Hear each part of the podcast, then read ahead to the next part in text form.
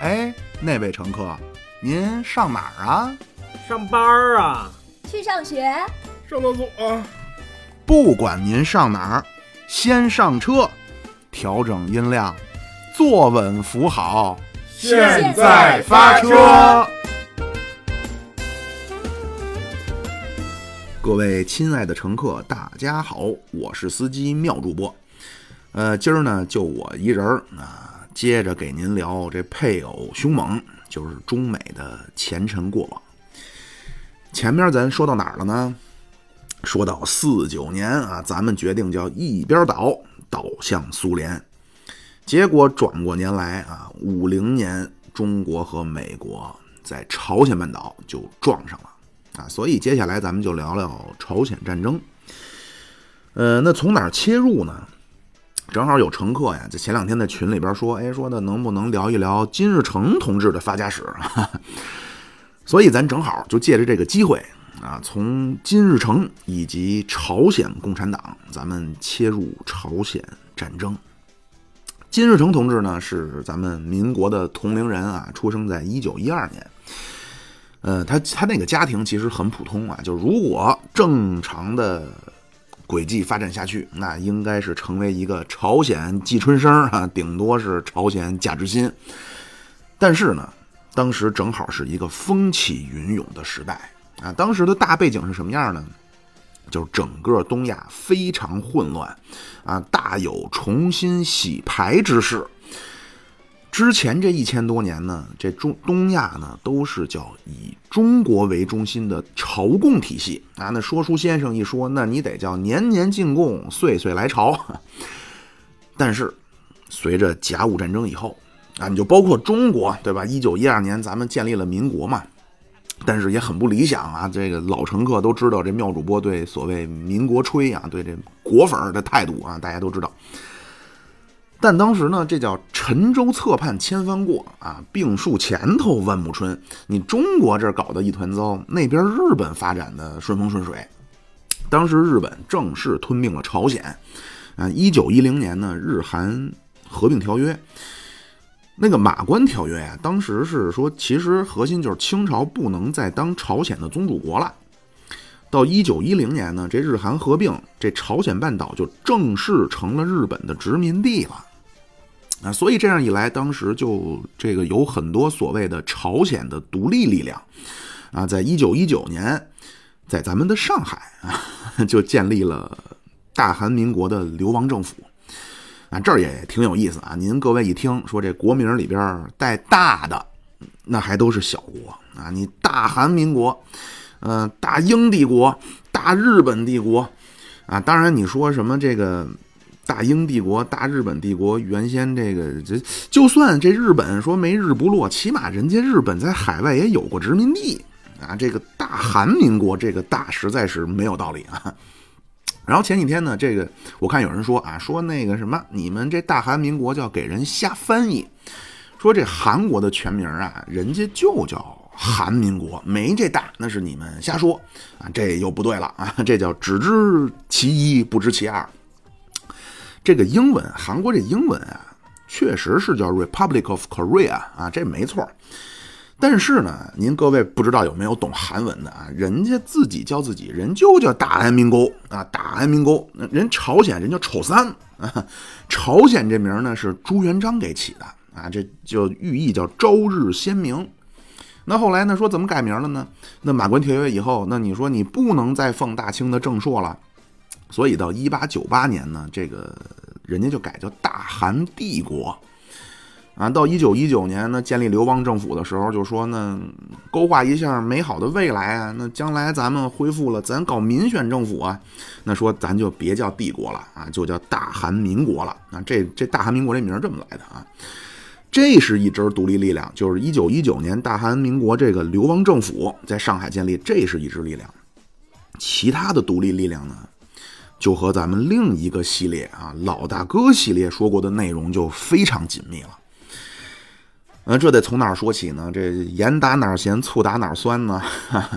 一九一九年，共产国际成立啊。那您那会儿想的红旗插遍五洲四海啊，那所以您在亚洲也得推行革命的方针啊，那会儿就开始帮着各国去去建党啊。那将来振臂一呼啊，十人一只眼，挑动黄河天下反，吃他娘喝他娘，打开大门迎闯王，对吧？咱得闹起来，将来。嗯，而且呢，就这这这个朝鲜这共产党啊，其实比咱还早啊。咱们这中国共产党是一九二一年成立，朝鲜共产党人家一九一九年就成立了。但当时呢，不是前前面说了吗？一九一零年，这个朝鲜半岛被日本吞并了，所以当时呢，很多移民就都跑了啊。就比方来了咱的东北，也有很多就去了苏联。所以呢，就和这个大韩民国这流亡政府在上海建立非常类似。这朝鲜共产党最早是在苏联建立的，啊，而且就这各位您一听都觉得挺挺好笑啊。从一九一九年到一九二四年这五年呢，建立了很多的朝鲜共产党啊。今天这儿啊建一个，说那个我是总书记了；明天那儿建一个，说哎那不对，我是总书记。然后就分派非常厉害，而且这些就你今天一说呢，韩国人很团结呀，对吧？当时可不是啊，这帮人是互相不团结，然后互相指责。呃，在这些共产党里边呢，这些朝鲜的共产党啊，最大的一个叫高丽共产党，一个叫朝鲜共产党。那当然，您如果说看英文的东西，那那后边它都是括弧的小字备注上，因为这高丽和朝鲜这英文都叫 Korea。所以当时这种介于这种这种不团结的情况呢，这俄共部呢就是说，呃，这个俄共部啊，就是俄罗斯共产党啊，就是今天咱老说这个布尔什维克，就是他这布就是布尔什维克那个布，就是原来人家叫俄国社会主义工人工人党啊，后来革命成功以后就改叫俄国共产党了，但是很多书都管它叫俄共部啊，就当时这俄共部呢，远东局。支持一个啊，这的这个这之前呢，咱们都说过这个啊，就是苏联人呢是以贝加尔湖啊，贝加尔湖以东，他管这叫远东；贝加尔湖以西呢叫西伯利亚啊。这俄共部里边呢是远东局支持一个，西伯利亚局支持一个。到了二三二四年呢，这两边呢不但没团结起来啊，而且这俄共部的远东局和西伯利亚局两边打起来了。这朝鲜共产党真正叫去哪哪乱啊！这您往后听。这会儿这共产国际就介入了啊，就接管了，就不让俄共部管了。就是说，虽然人家都是生活在苏联的朝鲜革命者啊，但是那不能归你俄共部管啊，就是说不过去呀。因为理论上来说，各国的共产党应该都听共产国际的，所以呢，共产国际就把这朝鲜这些共产党就给接管了。并且接管以后，还专门成立了朝鲜局啊，就专门来管这些经常闹事儿的这些朝鲜共产党。结果是什么呢？结果这个高丽共产党和朝鲜共产党不但没团结起来，反而这共产国际这朝鲜局分裂了。那会儿列宁还还有口气儿啊，就是也，但是也不太那个。列宁是二四年一月份啊，列宁同志这个去世，就他之前被暗杀，后来这个弹片取出来以后呢，就是晚年就就你说晚年，其实列宁五十多岁就就死了啊，列宁晚年就是中风，然后卧床不起，说不了话。所以当时主事儿这些什么托洛斯基什么就说呢，说哎呀，说这帮朝鲜人太难弄啊，说就算了吧，说什么朝鲜局咱都解散了吧，说你们要弄啊，你们朝鲜人回朝鲜弄去啊，在朝鲜本土去建党去。所以到二四年呢，这帮朝鲜的 共产主义革命者就都回去了。二五年四月份啊，终于在朝鲜成立了第一个朝鲜共产党。那问题又来了啊，就跟前面类似，又开始连着成立，结果三年不到啊，就互相就给日本人通风报信儿啊，那个太君啊，向你报告一个秘密啊，那个谁谁谁是共产党，那边日本人就给那抓起来了，然后这边这就成中央的书记了，连续三年啊，这日本人剿灭了这个朝鲜四个中央，那共产国际这一看，这在朝鲜弄得不顺。说那怎么办呢？那这个当时可能还真是觉得呢，是不是斗争环境险恶呀？那日本日本人老抓人，所以到二六年呢，就都到中国来了啊。那因为那会儿不是您那个大韩民国那临时政府流亡政府不是在上海呢吗？当然这帮人呢，和这流亡政府这帮人也不对付，而且这一来啊，这这当然是巧合啊！这朝鲜共产党一来，中国又乱了啊！后来这帮人呢，就去东北了啊，就和中国共产党就就发生联系了。那那位说怎么了？什么叫他们来了，中国就乱了？您各位想一想啊，他们是二六年来。二七年啊，发生了什么事情啊？四一二政变啊，这国共分裂了。就这帮这朝鲜共产党真是丧彪啊！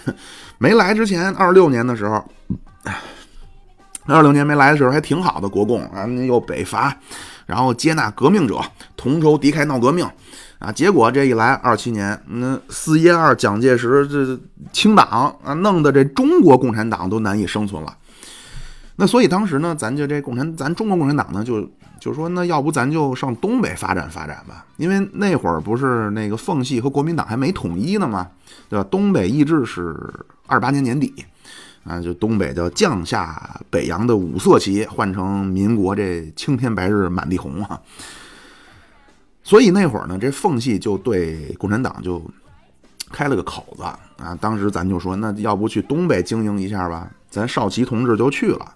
啊，去了之后发现一个非常惊人的现象，就是东北所谓的革命基础都是朝鲜人啊。那会儿二七年的时候，中国共产党在东北只有一百个党员，朝鲜人家党员两千多啊，什么革命群众共青团员还有四万多啊。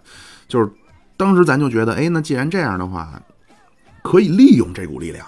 啊，然后就说呢，看能不能想什么办法吸收这些朝鲜共产党加入咱们中国共产党啊？马上遇到问题了啊，那就是这帮人这个身份问题，因为当时这朝鲜人这身份问题啊，就非常的复杂啊，就是很多人其实，在生活已在中国已经已经生活两代甚至三代了，但是呢，还是不觉得说缺乏这个认同感，为什么呢？因为清朝那会儿没有说的说你来了我给你几年说就是跟今儿规划似的啊给你发个绿卡，然后几年以后入籍，当时都没有。那说就是您来了叫剃发易服，就是你把头剃了，把您那个朝鲜那白袍子脱了，您就是大清的人了。那后来呢，就民国建立了，倒确实是有了国籍法了，但是第一呢，这也没人执行啊。那民国对中国那个管理是非常的混乱低效的。第二呢，客观上说，这帮朝鲜人和其他国家还真不一样啊。就是你那个国籍法呢，说，就是就简单的说，就是朝鲜不是成了日本殖民地了吗？就一九一一九一零年日韩合并，所以按道理上说，或者按法律上说，当时不存在朝鲜人了。嗯，就是您都是日本人。但是呢，那帮人说 日本人也看不起我们，我们也不能说的从注册叫日本公民转中国公民啊，所以当时这身份问题就很难处理啊。那当时咱这中国共产党就满洲省委就说呀，那怎么办呢？就说这朝鲜共产党的关系归到民族部管理，什么意思呢？就是这帮人按照少数民族的身份进行管理了啊。然后这帮人呢？就当时就还挺那什么，就说那我们朝鲜人怎么算中国共产党呢？啊，正在这儿这这这这这，咯里咯哒的时候，二八年十二月，共产国际下了个命令，啊，这现在也不知道是说是谁给报告了莫斯科了，还是说莫斯科那边自个儿觉得说是出于方便管理的需要啊，反正说就是朝鲜共产党的组织一概不承认了，所以这帮人就没有合法地位了。那就是因为理论上，咱前面也说了哈，这共产国际是世界各国共产党领导，那就各国都是支部。那这共产国际这么说了，那这朝鲜这很多这些共产共产党的革命者，那就迫不得已啊，那就是说，看来是只能加入中国共产党了，对吧？您没组织了，您这个单位上头这高层说给取消了。正在这会儿啊，到三零年，这共产国际就正式来了个命令。说什么呢？说以后中国的朝鲜的共产党以及革命者全部归中国共产党领导。这样呢，就这些朝鲜的共产党那就没办法了，就全部打乱啊！就以个人的名义就纷纷加入了中国共产党。而且加入之前你还得接受组织的审查啊，那干部审查得审查半年以上，那一般点的基层的革命群众就是审查三个月反正，短点儿。说实话，确实弄得很很屈辱啊。所以说，这么一弄呢，到三十年代以后，事实上朝鲜共产党就不存在了，就原来的那些朝鲜的共产党员、什么革命者，一部分呢就迫于无奈的加入了中国共产党，另外也有那说我不加入的，那干嘛去了呢？这帮人就回苏联了。但是这帮人就真是倒霉啊！就回去您一算这个时候，正好斯大林大清洗，就全给杀了啊！就说你们这都是日本的特务啊，日本间谍。所以这二十年代到三十年代，这个就非常混乱的情况就结束了啊！这会儿，朝鲜那批早期建党那批人，就是回苏联的，全被杀了；留中国的，就是内心愿不愿意的，反正形式上是被吸收了啊！这个。这个时候呢，就起来了年轻的一代，其中就包括金日成。当时大概的背景就是这样。金日成时候这帮人呢，就和之前那老一辈就不一样了。为什么呢？因为一到三一年啊，那日本九一八占了东北了。这会儿呢，这中国共产党和这些朝鲜的，就我就管它叫朝鲜共产党。但是您各位要知道，它的意思是朝鲜的共产党。当时这这这两拨人的目标。突然发现两拨人一致了，啊，之前是不一致的呀。之前那个朝鲜共产党那帮人，人家想独立，那或者具体的说，我们是要带兵打回去的啊，收复河山，还我山河，啊，还我河山。人家那叫待到锦花花发日，压江春水李归船。咱这边呢，那会儿是谁呀？谁在率领咱们中国共产党？李立三啊，立三路线就是挨挨着省城市搞暴动，然后建立苏维埃政权。那人一看，那这跟我没关系啊，对吧？当时呢，这个就是双方，人家人家是要这个收复朝鲜半岛，争取民族独立啊。咱们当时中国共产党当时是要夺取政权，但是这九一八一发生，日本人一占了东北，这日本就成了共同的敌人了。所以，就这些朝鲜呢，特别是就是你像金日成这帮在东北的这些朝鲜人，就特别发自内心的加入了中国的革命队伍，啊！但是呢，就这些人的真是波折不断啊，这命运是非常的坎坷。这儿呢，得稍微多说两句，当时这东北亚的局势。当时这个日本呢，是想用东北作为跳板，侵略整个中国。啊，所以就在东北就大量的征兵啊，就关东军五十多万。那会儿咱也有个抗联啊，那四万来人就根本就不是对手。那这样说，那没办法怎么办呢？这帮人就老往苏联跑。苏联当时呢也不太想收这帮人啊，倒不是说别的，就是因为这个莫洛托夫和里宾特洛夫签这个苏德互不侵犯条约以前呢，斯大林特别害怕。这个日本人抄他后路啊，说你老去收留这帮抗联的，你不是给日本人口实吗？啊，就当时就真这帮抗联的真就是啊，就是打就没事给日本人就就骚扰啊，这日本人一追呢，就追的没地儿跑了，就往苏联跑，就隔着一条江啊，夏天游着泳，冬天那结了冰跑着就过去了，哼 结果斯大林就把这帮人都关起来了，啊，有的就送到新疆就给盛世才了。所以您今天看说可能有点了解的很多这些抗联的领导人都有一段经历叫被苏联错误关押。嗯，你像那个赵尚志啊，这创联这抗抗联的创始人啊，总司令，什么戴鸿斌、齐志忠，这些都是就抗联很高级的干部。当然就是。您一看啊，那说都是什么军长啊，什么独立师的师长，但是那会儿根本就，你现在一个军怎么您得上万吧，对吧？美军一个空降师就上万，但是那会儿呢，这个革命的条件比较艰苦啊。这后来呢，金日成一度啊带着一百来人就混成军长了，啊，就是你听啊，那是军长什么师长，但其实真跟说相声说的似的，真就是军长带着一师长带着百十来人啊。就当时呢，就跑偏了啊。就当时这个一部分这抗联的高层呢，都是叫带引号的，叫被苏联错误关押。一直到什么时候呢？一直到三八年的六月份，出了一个刘希科夫事件啊，这些人才被放出来，回到东北继续从事这个抗日的工作。那那位说了，这刘希科夫是谁呢？或者说这是一什么事儿呢？这刘希科夫呢，是苏联内务部驻远东军区的总负责人。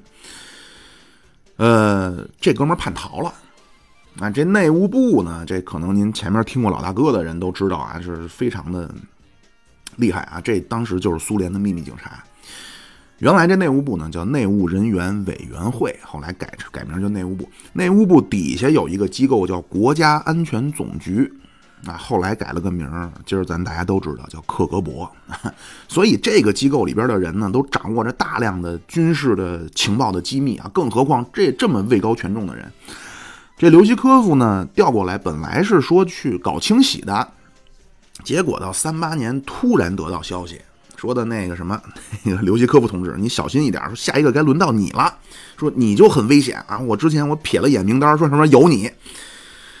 有说法说这叫日本间谍的挑拨离间，但是不管怎么样，这刘希科夫马上就慌了，那就渡过了乌苏里江，就跑到了关东军的参谋部。他这一来，关东军就把苏联在远东的情报网很快就消灭了啊，然后这个苏联在远东的军事的秘密也就全部掌握了。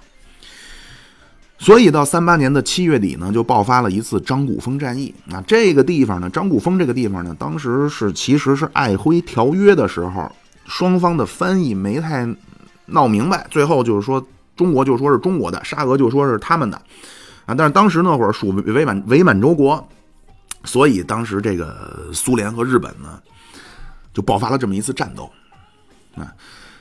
这之前。好像是第一，就这个系列第一期说过这个啊，就是日本那个军部不是有北进和南下的这个争论嘛？就是北进就是和希特勒去夹击苏联啊，南下就是在这个东南亚太平洋上占领美国、英国这些岛。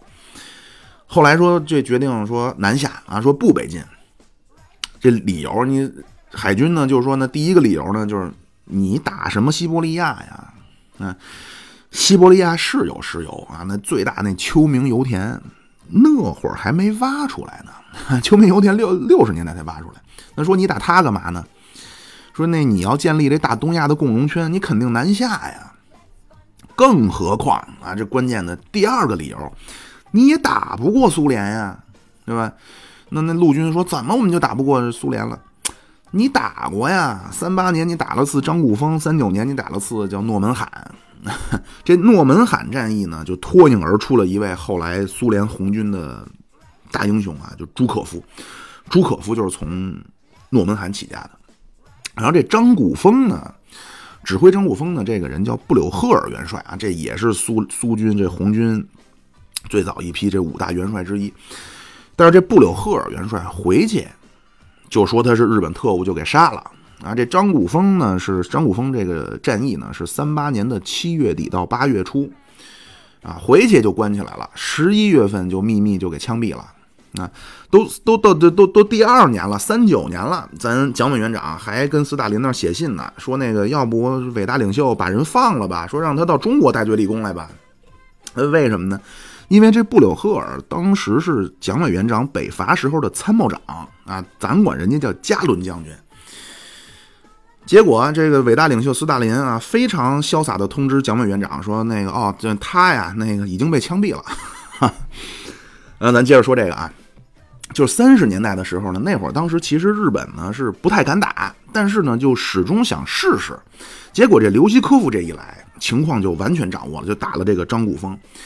虽然最后的结果是双方平分秋色，但是这苏联就非常紧张。啊，因为他一想，那在远东日本队他就了如指掌了。这么一来呢，当时贝利亚就跟这远东军区这帮人呢就说，现在远东的形势非常被动，甚至是危急了。那唯一可以用的就是抗联这帮人了。所以到三八年，这帮抗联的人才被放出来啊，才让回中国就又重新活跃起来了。结果谁成想，那叫好景不长啊！到了四一年。形势太紧张了，因为就是都互相有间谍，苏联那德国也有间谍呀。唉，那当时佐尔格什么这帮人就说，说这德国这德军很有可能在没有解决英伦三岛的情况下掉头进攻苏联，所以苏联四月份呢就和日本签了一个苏日中立条约。嗯，这这个其实是双方互相叫什么正中彼此的下怀啊。那斯大林这边呢，他是担心我要跟德国人打起来，你日本人进攻我远东地区怎么办？那日本人担心的呢，就是我万一我南下，我和美国人到太平洋上打去了，你从北边抄我后路怎么办？啊，就双方互相送了这么个顺水人情啊，就签了这中立条约。那这样呢，你就又不能说收留抗联这帮人了，就对这帮抗联的人呢，就又有了一个新的规定，就是说，那你们就不许回国了啊！这次倒没关押，这次待遇不错。就原来呢，就真是，就咱前面也说了啊，就没事就给捣乱，追我就往苏联跑，然后吃饱了回来再打。现在说的不行了，说你跑过来你就别回去了。因为这个，尤其是苏德战争爆发以后啊，这个这个斯大林就非常。前一阵我看了一个，就是苏联解体以后的这卡冈诺维奇接受记者的采访，里边就说了好说了点斯大林的事儿。这卡冈诺维奇就说，这斯大林是一个非常小心谨慎的人啊，就谨小慎微的这么个人。那当时呢，说怎么办呢？这帮人。也确实是为难，那那你不能说的，你用得着人家的时候让人家去前敌啊，用不着了就给人家就带引号的错误关押啊，说这太不仗义了。所以斯大林在四二年呢，就成立了一个叫远的这红军的远东方面军的八十八独立步兵旅啊，这旅长叫周保中，基本上这些人就是以抗联这帮人为基础的。呃，就现在这周保中啊，这日记全都保存下来了啊。这周保中呢，就是说实话，就是没什么文化啊，但是呢也挺奇怪，这人 居然坚持写日记。更那什么的呢，是他这些日记居然全部都保留下来了啊。就当时那金日成，因为金日成岁数小啊，那会儿金日成就是他底下一小孩儿、小朋友，但是很快啊就土鸡变凤凰了。当时呢，大概是这样，就是抗联是分三路军啊，这一路军叫杨靖宇，二路军周保中，三路军赵尚志。当时苏联呢说，那四一年的时候说召集一下这三路军在东北开个会吧。但是呢，这三四年以后，这这满洲省委和东北抗联什么的和咱中央失去联系了。那为什么呢？那开始长征了，那那血战湘江的时候，把能扔的就什么发报机什么全扔了，就整个就和外界失去联系了。那周保中他们始终说，那这怎么办呢？那苏联当时呢，就是实际上就撒了个谎，那就是说你们中央马上那代表就来苏联，说你们都来。但当时呢，这杨靖宇四零年就就战死了，那其实是叛徒举报，那最后弹尽粮绝。就当时这帮这帮抗联这些人啊。就都有很多这个秘密的据点啊，可以藏身。那东北那个深山老林，下着大雪，那日本人根本就抓不着哪们啊。当时杨靖宇呢，就是说找一老乡啊，说能不能让老乡下山给买俩馒头，说饿的实在不行了。啊因为日本人追他呀，还给人家钱了。结果他妈这位东北老乡出来就给杨靖宇出卖了啊，就找日本人就抓杨靖宇来了。就杨靖宇，真是就他其实是被判这个，就不能叫叛徒啊，就是被出卖。杨靖宇这一牺牲呢，这一路军就没人了啊，就剩一金日成。那为什么金日成那个 没死呢？金日成当时就钻在深山老林里边了啊，成功的保存了革命的实力，然后过了乌苏里江就到了苏联啊。这个那个地方呢，咱们叫双城子啊，苏联叫乌苏里斯克。据说金正日就出生在那个地方，他就到这金日成就到这儿了，然后就被苏联人抓了。那那苏联人也不认识他是谁啊？那抓了以后呢，就哎那个红军大哥啊，别开枪啊！那可说的可不是这么说，那可是别开枪。那东对就是金日成说东北话，那别开枪啊！那俺们是自己人啊，我是一路军的。那苏联人一看，那说那你就住下吧。结果这不快开会了吗？就很巧啊，那一路军没人来。那那那苏联那边就说，那说，哎，我们前一阵抓了一个自称是一路军的啊，说自称叫金日成。哎，周保中说这没错，这确实是一路军的，你赶快放了吧，这我认识。这样一来呢，金日成同志就叫不叫得救啊？啊，不但得救，而且金日成就利用这个机会，作为一路军的代表，就参加了这次伯利会议。就整个这一路军的整个汇报啊，什么报告，全是金日成写的啊。这伯利会议以后呢，金日成就和周保中就走得很近了，那这遇上贵人了啊。而且金日成的中文说的特特别溜啊，就就是沟通无障碍啊。人家那中学是吉林上的，下前面忘了说了啊。金日成是上这十十来岁的时候，跟他爹就逃到东北来了，他中文精通。剩下那些这个朝鲜族的革命者呢，那说中文也困难啊，所以金日成有这个语言的优势，就经常找周保中汇报一下思想啊。那个我要向组织积极靠拢，就进步很快。那到四一年不是就不让回国了吗？这帮人就一直在苏联待到四五年，这金日成慢慢就成了八十八旅里边朝鲜人的中心了。当时在官职上只有崔庸健啊，这这个当时他是八十八旅的副参谋长啊，只有崔庸健比金日成官大。那那位说了，为什么呢？崔庸健也会中文啊，而且人家是讲武堂出身啊，黄埔当过教官。你金日成汇报领会找领导汇报思想，我崔庸健也能跟战友倾吐心声啊。啊，这崔庸健呢，后来是金日成时期的朝鲜的二号人物啊。那会儿金日成叫大元帅，崔庸健叫副元帅。那会儿崔庸健是八十八旅副参谋长，金日成呢是一个营长啊。那后来怎么这金日成上来了呢？这周保中说呀，说第一呢，说这金日成的这个军事训练素质特别高啊，说当时搞各种训练什么评比什么的，哎，说就金日成这个营啊，那成绩非常突出。第二呢，说金日成非常积极的参加各种活动啊，跟组织交心，这前面咱说了。第三，这个最关键啊，这金日成的俄语提高的特别快，所以各位乘客啊，学习外语很重要。您看看金日成的这个成长轨迹啊，第一次机会靠的是中文啊，跟周保中关系好了。第二次靠的是俄文和苏联人搭得上了，然后这一转眼到四五年，那苏联那边说要出兵东北了，那当时周保中豪情万丈，给斯大林写信说要求扩编八十八旅啊，那会儿就几千人，周保中说要求扩编到十万人，然后就配合这个八路军啊，配合中国共产党收复东北，结果啊 坏了菜了，这叫犯了斯大林的大忌。为什么这么说呢？那苏联那边和那个民国政府那边签条约啊，那说让民国政府承认外蒙，给苏联中长路、旅顺、大连。那苏联那边呢，承认民国政府是中国的合法政府，并且出兵东北，打跑了日本人，三个月就把东北交给民国政府。本来都谈挺好啊，连哄带吓唬的，那边也快妥协了。但是你如果周保中这么弄，你说你带着十万的军队回去和中国共产党里应外合，你就破坏了这个伟的伟大领袖斯大林的战后的安排了。所以周保中呢，他当时这设想就黄了。那八月八号苏联说出兵，那苏说周保中还琢磨呢，说的哎呦，说怎么回事？都快打起来了，怎么还不让我们参战呢？不部署我们呢？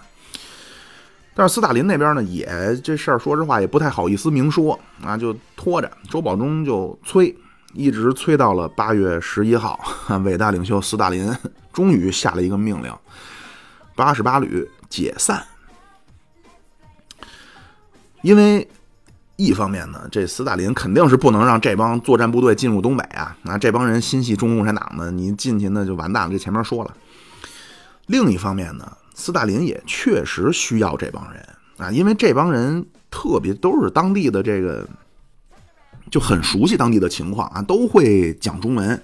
然后什么哪嘎达有个仓库啊，哪有个桥啊，啥地方有个没人知道的小路，那门清。所以斯大林当时呢就把八十八旅给解散了，然后就把这里边的骨干的力量呢就拆分一下，就全部都混编进入苏联的红军了。这里边呢就分成了两半那一部分呢就是跟着红军打满洲的，就周保中什么的；另一部分就是金日成带着的这批朝鲜人就回朝鲜了。工作呢，其实都是给这个红军啊，给这苏联人做副手啊，但是待遇都是卫戍区副副司令啊，那司令是苏联人。这样一来呢，到四五年八月份，三十出头的金日成啊，成了副司令了。那当然，工作的性质主要是打打这这帮帮忙啊，翻译翻译文件什么的，并没有指挥过什么这种军军事的集集团军的作战哈。那周保中这帮人呢，那回的到到那个东北了。那等彭真一到沈阳，说的咱们中共中央的东北局建立起来吧，那周保中就汇报工作去。这彭真一看，哦，说是这么回事儿那得请示一下中央。这中央就指示东北的所有的党组织全部归东北局管，都听彭真的。所以原来老抗联的这些人呢，就把东西都交了。金日成那边呢，回去了大概六十来人，啊，一直到四五年的十一月，这帮人正式脱离了中国共产党的党籍。啊，这才这才正式和咱没关系。原来你像这个就八十八旅这些这些这些朝鲜人，什么金日成、崔庸健这些，全部都是中国共产党党员。啊，这儿呢稍微劈出去一一段啊。金日成啊，后来对他就八十八旅这些战友特别好啊。后来咱们说那东北局搞这个和朝鲜的关系，就是一方面呢，就是官方的正式的是派了一个人叫朱礼志啊，这也是原来四野后勤部的副部长。那还得有点私下的呀，对吧？私下里呢，就派这帮八十八旅的人，那就轮着去朝鲜啊，就实际上就是通过私人的关系去去那个，呃，就说金日成这人特别讲义气啊，特别念旧。就他死的金日成死的时候，跟金正日就说说原来我的这些朋友啊，我这些哥们儿，当初我怎么对人家，你就得怎么对人家。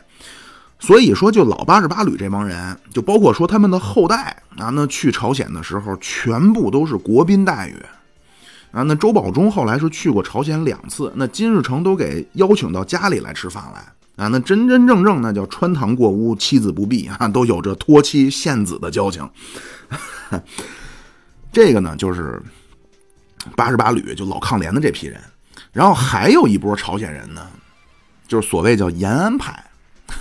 延安啊，这真不是说的给咱这什么贴金什么的。延安当时真是亚洲革命的圣地啊！你各位您各位乘客，您可以上网上去查查去。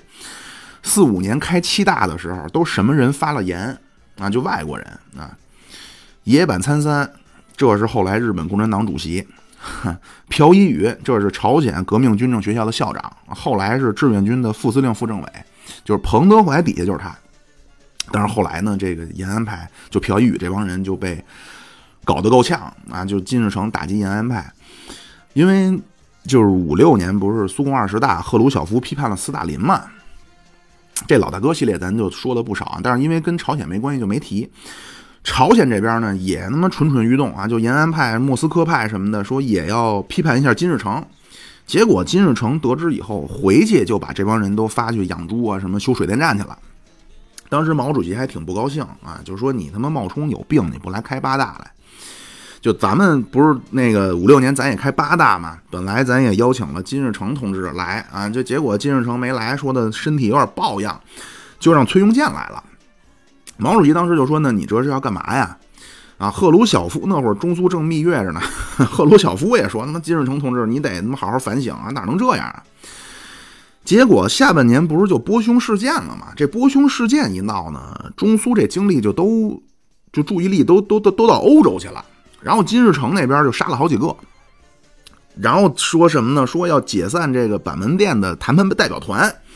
那就谈判的事儿，咱们下次说啊。”说那个解散了算了，说那个让联合国介入，这一下给那个毛老人家气着了啊！毛主席就跟尤金说：“说你看这金日成是铁托是哥穆尔卡还是纳吉呀？”那尤金说：“我也不知道啊。”说您说您看他是是什么呀？毛主席说：“我看他就是纳吉。”那就这哥仨就是铁托哥穆尔卡纳吉这哥仨这事儿呢，您要是咱这儿就真没时间说了啊！您可以去听那老大哥系列去。总之，就这三个人的情节和后来的定性都不一样。铁托叫开除出党，哥穆尔卡叫留党察看，纳吉最后是枪毙。为什么呢？纳吉就是匈牙利一出事儿，说呢啊操，联合国介入。毛主席说说你他妈金日成，你叫敌我不分啊！当初打仗咱不就就是打的联合国嘛？说这金日成要叛变革命，后来呢，这个赫鲁晓夫也挺孙子，中苏一交恶，赫鲁晓夫就把当时尤金和毛主席这段谈话记录就捅给金日成了。说那个，你看，操，金日成同志，因为当时都得互相拉人了，就两边分裂之后，互相都开始这个拉帮结伙。说那个，操，金日成同志，你看这毛泽东多他妈孙子，当初他说你要叛变革命啊，那当时给那个金日成气半死，就这这这个跑偏了啊。那个，咱接着说这延安派的事儿。就当时咱们对这些人呢，都管他们叫国际纵队。嗯，那个野坂参三不是有一个叫日本反战同盟吗？然后呢，就说呢，这让这帮朝鲜人呢，就效仿这个，成立了一个叫朝鲜独立同盟。等到四五年，那苏联决定进攻东北的时候，毛主席就下命令说的：“你们都回国革命吧。”结果这帮人发现回不去了。那这怎么说呢？一过鸭绿江就被苏联人缴械。啊，因为那会儿美苏有协定了，你不能让任何的这个军事力量进入朝鲜啊。当时，而且这还真是一个互相的承诺啊！美国那边也不让李承晚带部队回来。日本投降那会儿，二十万的战俘是朝鲜人，嗯，因为打到后来，那日本也没人了，就本来小岛上啊，那兵源匮乏怎么办？只能招朝鲜人了。那那投降的时候，这二十万二十万的战俘啊，当过兵的人啊。李承晚就跟咱蒋委员长说了，说的那个，您就把这二十万人都给我，那再给我点钱，给我点武器，我带着部队回朝鲜，等着政府成立了，咱俩就是兄弟。蒋委员长呢也比较那什么，就很爽快答应了啊，人带走啊，给自己给钱没问题啊。结果美国人不干，说他妈的操，扯鸡巴蛋，你们都停，说我们跟苏联说好了，不，你们不能在朝鲜半岛闹出事儿来。啊，这咱那个一一一会儿说啊。所以当时斯大林呢，他绝对不能让这些就被武装的这些共产党进来嘛。那这帮人说，那我们去哪儿啊？那说你们干脆回去吧，回中国闹革命去吧。所以这帮人呢就回来了，就和这大部队在沈阳一碰，说的那个我们现在要回国也回不去了。那苏联 让我们回来了，那老大哥不让我们去，那就老二哥收留一下吧。咱一看说的呢，正好啊，这当时咱们不是这共产党、国民党正抢东北呢吗？说正好正缺人呢，您这几千人您就一块来吧，啊，所以回朝鲜呢，就是金日成、崔庸健这是一波，啊，这个朴一宇这延安派是一波，还有一波呢，咱前边提到一个叫莫斯科派啊，这个呢是苏联占领军，就到了四六四七年的时候，人家得安插点自己的人啊。所以就找了一批，叫什么呢？呃，苏籍的朝鲜人啊，就是这批这些人都是朝鲜人，但是国籍都是苏联人了啊。后来苏军在四八年年底撤军的时候，就这帮人就没走，这叫莫斯科派。还有一部分呢，这这这个就是南方这朴宪勇这帮人。后来那三八线一画好，说的南方就待不下去了，因为那李承晚的迫害啊，那就都跑北方来了。那就形成了当时这么四派。这朴宪勇其实是苏联人最早那个很看重啊，因为这个人呢，三十年代的时候，莫斯科东方大学毕业啊。本来当时共产国际想着说让他回朝鲜建党啊，那前面咱也说了，那会儿正，结果回来就就就被日本刚入境就被日本人抓了。那当然这个这个哥们儿呢很有极致啊，马上装疯卖傻。这日本人一看，我去，这这抓一疯子呀，这没什么价值，就给放了。然后这朴宪勇就始终就就就潜伏着，终于等到了这日本宣布投降，第二天在汉城，这朝鲜共产党就成立，那这朴宪勇就总书记。本来苏联人说还行啊，因为这马列主义也是我们教的。但是后来呢，这四六四七年这美苏这关系恶化，这朝鲜半岛这分裂的趋势就越来越严重了。然后李承晚那边这不是反共吗？这朴宪勇在南方待不住了，就回北方了，等于就寄人篱下了啊！慢慢这金日成的风头就给他盖过去了。所以后来朝鲜劳动党成立的时候呢，金日成是委员长啊，这个朴宪勇是副委员长。到五五年的时候，就金日成就说这朴元勇是美国间谍，就给枪毙了。还有一个人选呢，叫曹婉植啊，这个人呢就号称叫朝鲜的甘地，朝鲜的孙中山啊。这苏联最早看上他了，说这行，这人为什么呢？这人有威望。嗯，金日成那会儿刚回来的时候，说成立一个临时政府，金日成叫副委员长，曹婉植是委员长。嗯，因为这曹婉植和什么金日成、李承晚都不一样，他是一直在朝鲜。而且就提了好多，比如说什么自强，就类似这些虚头巴脑的口号啊，就始终是在日本的殖民者的统治下去抗争，也没流亡，所以国内呢那振臂一呼，对吧？但是朝鲜呢，那后来定了一个叫托管政策，呃，因为那您是殖民地，那殖民地之前你也没政府啊，您是一皇帝老，就是那个叫什么呀？就传统的那种社会，你也没有现代政府啊。你现在你要建立一个民选的政府，你你总得需要个过程吧？那那这期间呢，那占领军就对你进行托管啊，这个交给你怎么组织选举。这曹婉植整天就对这占领军就表达不满啊，说的那个我们朝鲜人民不需要托管，我们也不傻，我们自己组织政府、组织选举啊，没问题。就客观的说，当时 也就是苏联人撤走以前呢，这苏联这军政府叫民政局。什么都得听这民政局的，啊，这这曹婉植整天说呢，这这苏联人一看，我去，说这个不识抬举啊，说这不行，这曹婉植就莫名其妙就消失了啊。后来查明白了，说实际上是被秘密软禁，然后就给杀了。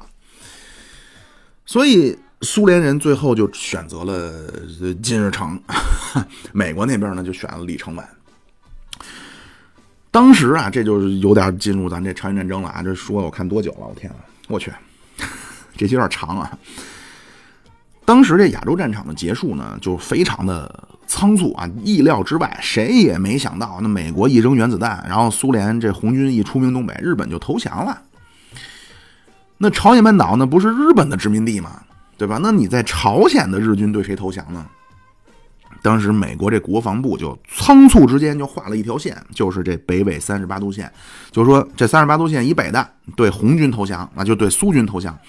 三十八度线以南的对美军投降，你就实际上这会儿美苏就把朝鲜半岛给分开了。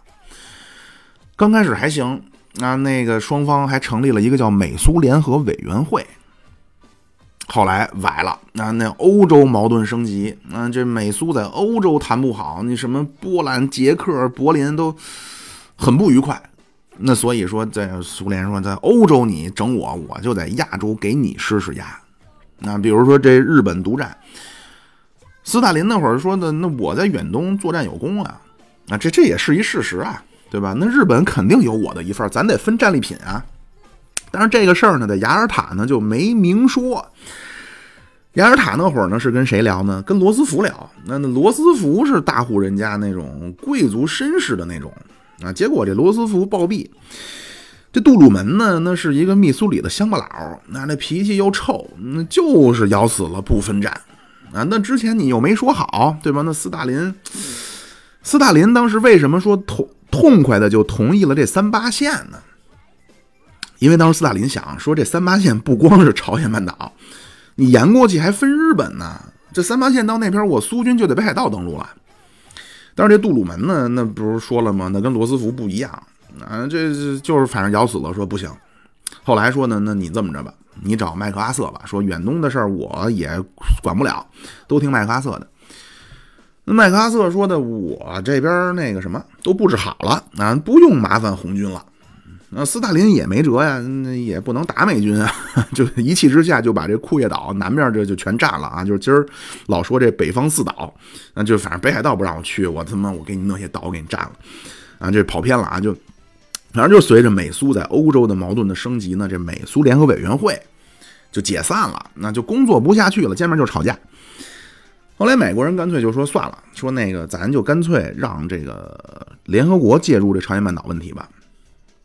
但是联合国来了也没法工作，那南方是假民主，那那实际上就是暗杀迫害。北方呢倒是很坦坦率啊，就自己选自己。到四八年呢，南北方就都建立自己国家了。啊，这会儿当然这这前面那内战那期，咱第三第三期没说这个啊，就聊内战那期。这会儿呢，其实朝鲜是对中国起到了一些积极的作用。啊，这个那期咱说了啊，就是东北战场非常关键。咱林副统帅能在东北翻盘，最重要的原因是土改啊。但是呢，您怎么能支持到翻盘的呀？因为开始的时候打不过。就刘少奇当时有个报告，叫背靠苏蒙朝，搞好根据地。然后还包括这个朝鲜帮咱们进行了一些信息的传递啊，因为那不是说了吗？四五年的民国那个中苏条约说好了，呃，民国承认外蒙古独立，然后把中长路、旅顺、大连都给苏联用啊，苏联那边是只承认民国政府啊，不承认中国共产党。所以到四七年的时候呢，这苏联和中国共产党都没法公开往来。那后来的时候呢，斯大林觉得不对了，说：“哎，怎么回事？说咱说好了，跟那个民国政府说好了，东北不许第三方势力进入啊，你怎么老让美国人帮你运兵呢？”这会儿就是斯大林所谓叫转打中共牌，但是呢，又怕他如果去联系中国共产党，又怕美国介入。这会儿就利用朝鲜两边传传话，啊，这到四八年的时候呢，两边都成立了，就朝鲜啊，南北都成立了国家。九月份是朝鲜的民主主义人民共和国成立，一年以后，四九年十月一号，新中国成立，又一年以后啊，五零年，志愿军就跨过了鸭绿江，就把原来朝鲜半岛的内战变成了中国和美国的对决了。嗯，我看时间啊，我还能说会儿。其实这朝鲜战争啊，就跟中国就没关系啊。这个朝鲜战争，这就完全是斯大林批准，金日成发动，然后通知了毛主席。但是呢，就是现在有的学者的说法，就是要区分开朝鲜战争和抗美援朝啊，因为朝鲜战争是没中国的事儿的，抗美援朝是有中国的事儿的。这个抗美援朝这战争，或者就是说仁川登陆成功以后，就是金日成的军事行动注定失败。这会儿中国决定出兵，这个是咱们的主动决策啊。具体的说，这是毛主席力排众议。然后这个咱们简单说一下这战争的爆发啊。这个老大哥系列非常详细的说过这个原因啊，包括经过。咱这简单就串一下，把时间凑够了就完了。斯大林那会儿那个战后的设想的苏联呢，在亚洲呢，他需要这么需要一个东西叫不动港的出海口，嗯，因为他当时呢是有了这弗拉迪沃斯托克啊，咱叫海参崴那个地方冬天结冰，所以他需要不动港。当时呢有这么几个比较现实的选择：旅顺港、大连港、釜山港、元山港、济州岛、呃仁川港，啊，就是中国。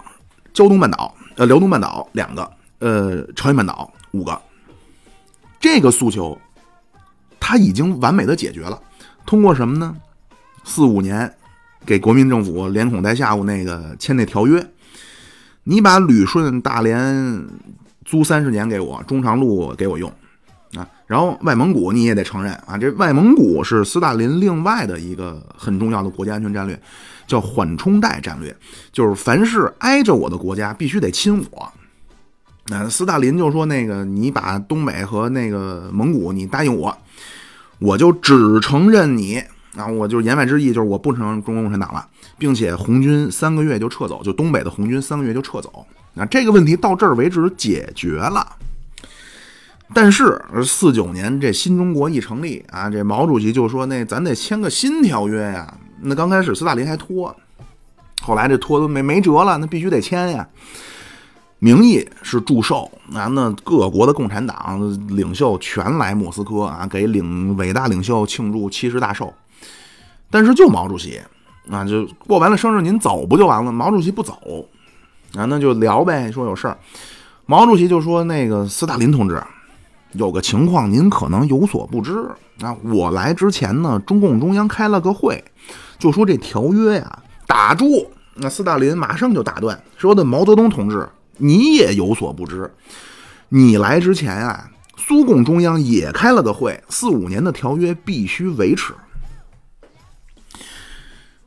这是十二月十六号，那这毛主席呢跟斯大林聊完，就给国内打电报，就说斯大林的态度非常坚决。那国内刘少奇什么的就说那那就算了，就回来吧。结果呢，也不知道是毛主席起了飞智了，还是说误打误撞啊？毛主席开始炮兵号。这么一来呢，到十二月底，这西方的媒体呢就就传的就特邪乎啊，就稍微那什么点的说叫斯大林软禁了毛泽东。美国那边的的那都说什么了呢？说那个刘少奇、朱德准备在北京发动政变了。然后这会儿呢，美国的意见呢就有变化了。美国是十二月二十九号，他们的国家安全委员会开会，说中国问题怎么办？因为呃，之前这共产党啊，就是一路打，这国民党一路败嘛，美国就没管。啊，他们就说这共产党军队到青岛咱就撤了，到天津咱又撤了，一路就往南撤，现在都撤到台湾了。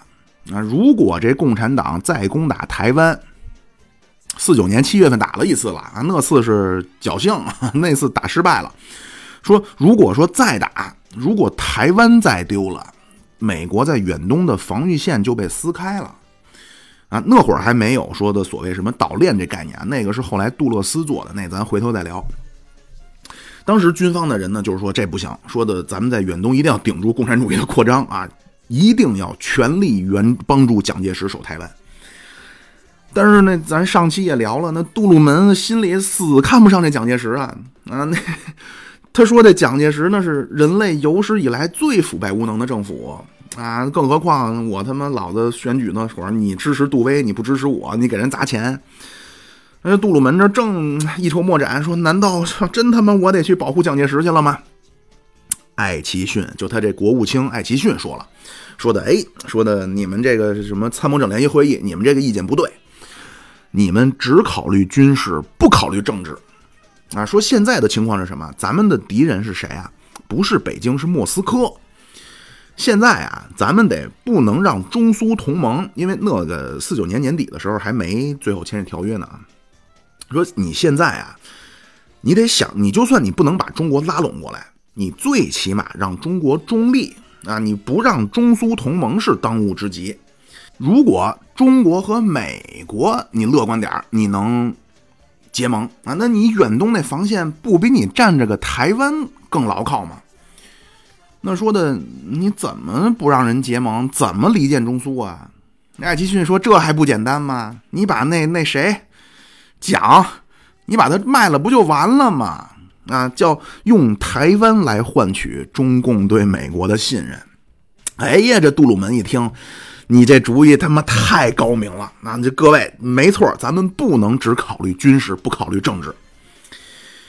但是呢，问题又来了，斯图雷登。”走了以后，美国和中国没有沟通渠道了，啊，这边是美国是想好了，说的我他妈卖了蒋介石，表示我对你亲，但我我用什么办法我让你知道我这想法啊？那两国又没有外交关系，顾不上那么多了，那事态很紧急。一周之后，啊，一月五号，杜鲁门直接发表公开声明。说台湾从来就是中国的领土啊，美国对台湾没兴趣。一旦台湾海峡爆发战争，这是中国的内政，和美国没关系。后来怕这个没听见或者没听懂啊，又十二号，艾奇逊又发表个讲话，说台湾不在美国远东的防御线之内。那然后又补充了一些啊，说美国。对中国最亲善啊！说你们这个近代，我们占过美国占过你们中国一寸的什么殖民地、什么租界吗？我们没有啊。相反，是谁啊侵占你们的领土，屠杀你们的百姓？是谁从清朝开始就那个打着你们东北和新疆的主意啊？是谁分裂了你们的蒙古？然后你们想想，你们现在呢要不回来的什么江东六十四屯、唐努乌梁海，这都是谁？这一下，那斯大林是哭晕在厕所，那这睡觉的时候每天都咬着被角哭泣，然后就找毛主席来了，说这他妈美国人如此卑鄙啊！这毛泽东同志，咱们那个新条约呀，一定要好好商量。咱们两国那叫千年的邻居啊，不能被美国人的无耻蓝言挑拨离间。啊。所以呢，五零年那个条约后来东北问题就也解决了，对吧？咱中苏叫那个五零年签那个全名叫中苏同盟友好互助条约啊，没提什么租旅顺、租大连中长铁路这些啊。那斯大林怎么办呢？那斯大林得想辙拿回来呀。那斯那会儿拿回来旅顺那会儿，四五年签条约的时候，斯大林说那个旅顺那是苏联一代人的耻辱，因为那不是日俄战争的时候他算起来的吗？那斯大林岂能善罢甘休？正好这叫瞌睡遇上枕头。金日成那边就一直说要打啊，他回去他就说你得帮我统一。啊不不不不是回去，四四八年以后，对不起各位啊，因为我时间有点长，然后就有点有点不转了。金日成那边呢，就老说闹着要统一，嗯，美国人呢是四九年的六月份最终撤走，五月份的时候，金日成就派金一来北京，啊，那会儿毛主席住香山呢，就说要回去了两个四野里边的朝鲜族的整编师。那所以，在朝鲜有一个非常咱们听起来很可笑的说法啊，叫什么呢？叫伟大的金日成不但领导了朝鲜的革命，领导了对美帝国主义的抗争，而且还领导了中国的革命啊！我们朝鲜的军队从中国的松花江打到了海南岛，解放了全中国。啊，他这个说法就是四野里边确实是有这个很多朝鲜族的士兵。呃，这个是五月份，然后到七月份的时候呢，金日成就弄出来了一个叫翁金半岛的作战计划啊，这个咱就不在这详说了，那老大哥系列这儿说的非常详细啊。总之呢，在这个阶段，就是斯大林压着，毛主席呢也压着。毛主席理由是我优先台湾啊，毛主席说我就当时客观事实也是这样，就是咱们大兵都在南方呢。毛主席说：“你等我解决了台湾啊，我挥师北上，咱们都都是黑头发、黄皮肤、黑眼珠子，谁也知不了谁是谁。你等我解决台湾，我帮你统一。”所以那会儿金日成也没辙。但是等到五零年一月份了，咱们那边那个条约那协定部分拟好了也递上来了，斯大林只能答应了。那美国那边呢都老煽风点火的，那怎么办呢？这会儿斯大林就想起金日成来了。啊，斯大林就给这个施蒂科夫，就是苏联的驻朝鲜大使打电报，说同意金日成同志的计划。啊，当然他同意，他这个计划是后来苏联人给重新制定的啊，叫先发制人的作战计划。就前面您要听过来也知，金日成哪儿指挥过什么兵团作战呀？那就抗联那打个黑枪，就这么个人。说那苏联人一看金日成拟定那个翁金半岛作战计划，直接就给烧了。然后后来重重新帮他弄的这个先发制人的作战计划，那就很明很明确了。就斯大林为什么同意了这朝鲜战争呢？很简单啊，打起来就俩结果。第一个结果，按照原定的计划，就是金日成闪电战成功，打赢了，就朝鲜半岛统一了。打赢了，那我就斯大林我就不用跟毛主席耗了，就直接就朝鲜半岛就找金日成谈就完了，啊，就直接我租你那几个港口就完事儿了呗。对吧？你国家都是我帮你统一的，我租你个港口，你还逼逼什么呀？如果呢，金日成这计划失败了，那就没打赢，就陷入了这个烂仗啊，拉锯战。那中国肯定介入。那中国这一介入呢，中国也没海军，哈，我用他在这个这个旅顺大连就用这些港口呢，我叫名正言顺。后来这发展和他想的一模一样啊，双方就形成这拉锯战。五二年的时候，旅顺大连那会儿，周总理和维辛斯基就是当时苏联的外交部长啊。那会儿说莫洛托夫哪去了？那会儿莫洛托夫被搞下去了。双方都签了新的那个签约了，而且这次签这五二年签这个约，旅顺大连给苏联用多久都没说。四五年还说了个三十年，五二年这次都没说用多久。呃，当然这后来还回来了啊。这个是五四年的时候，赫鲁晓夫这国庆五周年这大礼包，把旅顺大连就还给咱们了。哎呀，这么着呢，就是毛主席啊，或者说就是中国，其实是被动的，或者说就是被通知。